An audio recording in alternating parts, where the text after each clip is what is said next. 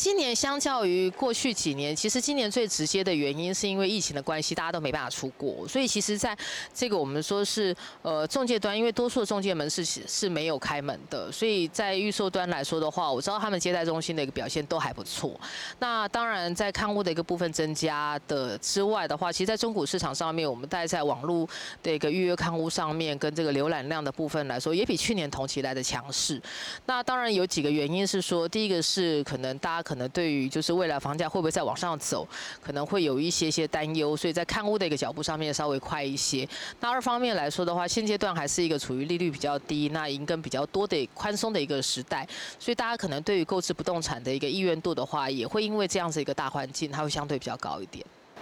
那其实现在股会大好，不少年轻人也是把所得然后投入股市当中。那会不会建议说年轻人会把这种获利转移到不动产市场？呃，其实股票跟房地产，他们本身在这个我们说是关联度上面来说的话，我们过去的经验是说，有很多在股票市场获利的购物人。那对不起，我再一次哈，就是说，其实我们过去的经验来说的话，股票跟房地产市场它有一定程度的联动性。那过去事实上有一些在股票市场获利的民众，他可能会把这些资金跟获利转向投入房地产。那当然在这个状况之下的话，其实确实是会有一些可能他在股票市场他觉得说获利已经到了一定的一个水位，那他。相希望风险相对比较少，那就会转进房地产市场去做呃财务的一些规划。所以其实呃在股房的这样子的一个联动的一个状况上面来说，在去年跟今年而言，我们会觉得还蛮明显的。那会有哪个市场会比较建议是？呃，入场嘛。其实我们也可以观察到，当然在今年这几年来说的话，我们会发现到，对于一些自用的客户而言的话，他们当然还是选择自己生活的生活圈的周边。那当然，如果说是有一些可能他比较有一些投资思维的一些投资人，他可能因为在资金的一个布局上面来说，他也许他就会去选择预售屋来去做一些规划，因为预售屋的一个分期弹性的一个付款，可能对于像他们这样子的一个可能在资金筹措上面或者说资金运用上面比较灵活的一些呃投资人来。来说的话，可能会比较有利，所以可能在这类的一个产品上面，他们接受度会比较高。那当然，多数而言的话，如果是以投资者而言，他们还是会希望在这个所谓比较具有话题的一个区块上面多做一些琢磨。那所以我们也可以发现到，像现在的一些新从化区啦、重大建设的一个区域，在最近而言的话，是有不少的投资客进场。那只是我们也要提醒，就是说，因为政府其实在这个房地产市场，他们还是会有一些紧缩的一个动作，所以在挑选产品的时候，大家还是要特别注意。那当但如果说是以投资而言的话，可能要注意的一个部分，跟一个呃未来持有获利的一个期待来说，在现阶段而言，我们会认为保守看待会比较理想。现在你刚刚也提到说，现在政府有一些政策，嗯，那年轻人这时候入场房地产的话，是适合的。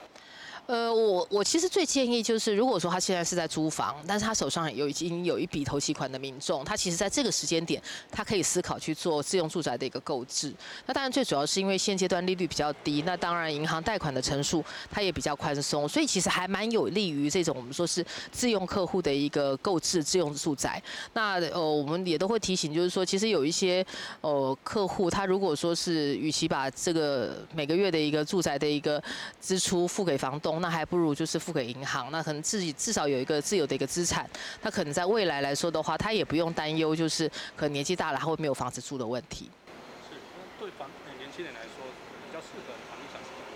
其实我觉得第一个来说，对于年轻人，第一个来说的话，可能他就是必须要是你财务上面负担得起的。那原则上我们还是希望不要超过这个所谓三三原则，就是自备款三成，然后照支出的话不超过这个我们说是家庭收入的三分之一。那第二个部分来说的话，最好是跟你的工作或者是说你的生活圈有一些连带。那比如说像可能在我们说是在大安区上班，那也许买不起大安区，他可能透过捷运的一个部分，那可以到比如说内湖啦，或者是文山去购置一个相对而言价格比较负担得起的一些标的，那当然另外来说的话，对于年轻人而言，我们也会建议就是，如果可行，最好机能性跟这个屋跟这个总价的部分不要太高，因为其实当然一方面一次到位可能对于年轻人而言压力太大，那二方面来说的话，这种所谓的一个呃相对比较低价，然后未来有一些转手机会的一个产品，它其实是有助于年轻人可能在未来换屋的时候的话，站在一个比较好的一个利基。嘉欣，那我们首先来聊一下那个老龄化的问题。那去年开始，台湾人口真的是正于负成长，然后对社会这种提早进入老龄化，会对房地产市场的？呃，其实我们会认为哦，这种提早进入老年化，大概会对房地产市场产生一些，比如说结构性的一个影响。那当然，对一个第一个来说的话，如果我们用日本经验来看，那可能因为资源的这个部分，它会集中在都心，所以未来可能城乡差距会越来越明显。那当然，另外来说的话，因为高龄者他其实会有一定程度的照护跟医疗的一个需求，所以其实未来可能对于这种照护跟医疗的需求，它会跟住宅市场来去做一些结合。比如说像现在也会看到有一些像养生村啦，或者是说。有一些所谓的呃高龄住宅，或者是所谓养生宅这样子的一个一个形态，它可能会越来越多在市场上面出现。那当然，另外来说的话，就是说针对目前现在一些比较旧的住宅，它可能会有一些改变。比如说呃，如果说像公寓的话，它如果没有办法顺利都更，或者是从呃做危老重新改建，那它可能它就会有一些其他的一个形态，比如说加设类似电梯的一类的一个辅具。那如果说是呃以这种产品类型来说的话，我们认为因应高龄者，那当然未来以后可能包括。是有电梯的啦，或者是有管理的啦，这一类的一个产品，它可能可能会是市场上面比较受到青睐的主流。那其实应该提到说，屋龄老化也是一个问题。嗯。那民众尤其是北部民众来讲的话，他要怎么入场？在房地产入场会比较？嗯，在房地产这样。对，就是哪买哪些产品的话，在这种老龄化的人口的社会化的。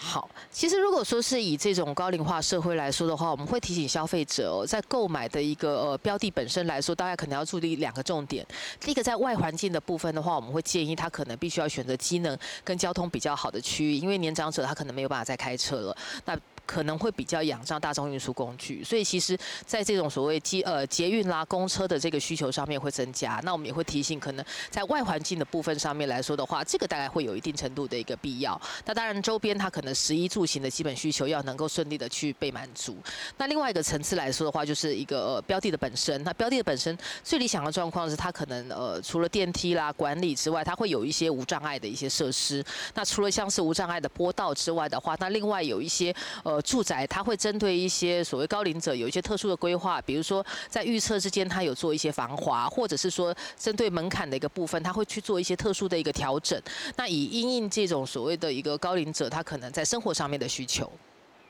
那其实这种老龄化其实对北部县市的冲击是不是比较大？嗯。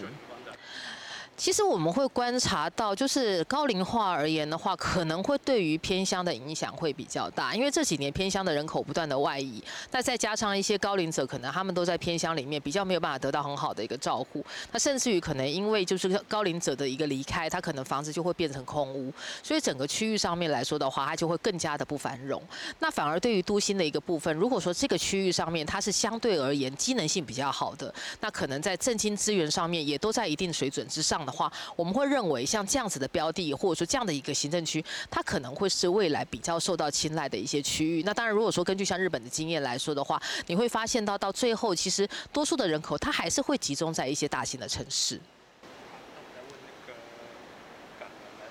嗯，好。因为从去年来看，说港南在台的居留人数算还是挺高的。但是对，因为其实不少业者都会对台湾房地产造成影响。那你们看你呃，其实我们可以观察到，那当然以港人来台移居的这样子的一个量体而言的话，其实虽然是相较于过去为多，那但是其实它并。不至于形成一个我们说是比较大的一个风潮。那但如果说从总体数量上面来看的话，那当然因为港人来台那一年在接近大概一万多上下这样子的一个一个数量，那跟台湾的这种本地的一个买卖移转栋数大概在三十万左右这样子的一个量体相比，它算是一个相对比较少数。那当然另外来说的话，就是我们也有观察到来台的港人，除了少数他是真的，比如说像是高资产族之外，多数还是中产阶级。所以其实。实他们购物的一个预算大概也会在两千万上下。那当然，在这种状况之下的话，其实可能对于市场上面冲击，我们会认为相对是呃比较有限。那甚至于有一些坊间认为说是港资来台炒作，我们也会认为，即便是港人可能在这一波相对而言比较愿意来台湾的一个风潮之下，也不至于会产生太大结构性的一个影响。那其实对这种港人或是外人来讲，外国人来讲，他们会比较？其实以港人来说的话，他们比较特殊的是说，最好是能够有这种地铁，或者是说捷运，那或者是轨道的一个我们这样讲叫做轨道经济学这样子的一个购物逻辑。所以换言之，包括了像是捷运啦、高铁啦，那甚至于轻轨啦，那周边如果说机能相对比较好一些的，那其实对于港人而言，他们的接受度蛮高的。那当然另外来说，因为有一些港人，他其实主要的一个工作区域可能还是在呃香港或者是其他的一个区块，所以他们对于就是。是可能能够通行，比如说像是呃到桃园机场附近的这样子的一个标的，那如果说比较方便的话，那他们对于这类接受度其实也还蛮高的。是，那另外就是他们这些区域来讲的话，在是是集中在新北？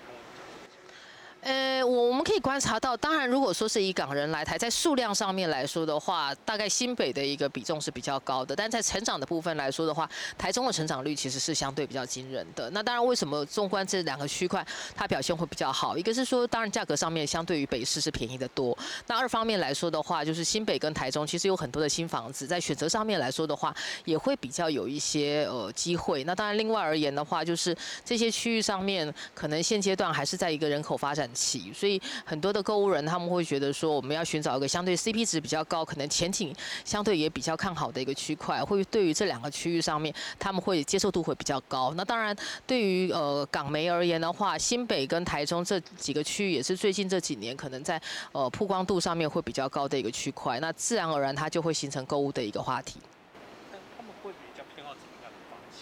呃，我我们大概接触到的一些客户，其实他们大概跟台湾人的需求其实是差不多的，可能就是两房、三房的一个产品。那当然，呃，预算会比台湾人稍微高一些些。那因为就是他们其实在购物上面来说的话，可能有一些如果他在台湾没有工作，他会比较有问题的是说是贷款的一个部分。那可能他在这个所谓贷款的沟通上面来说的话，大概需要一些时间。那当然，另外，呃，演员他本身如果说他还要再申请一些移民的一些相关的配。配套来说的话，可能在前面的前置作业上面会比较花功夫。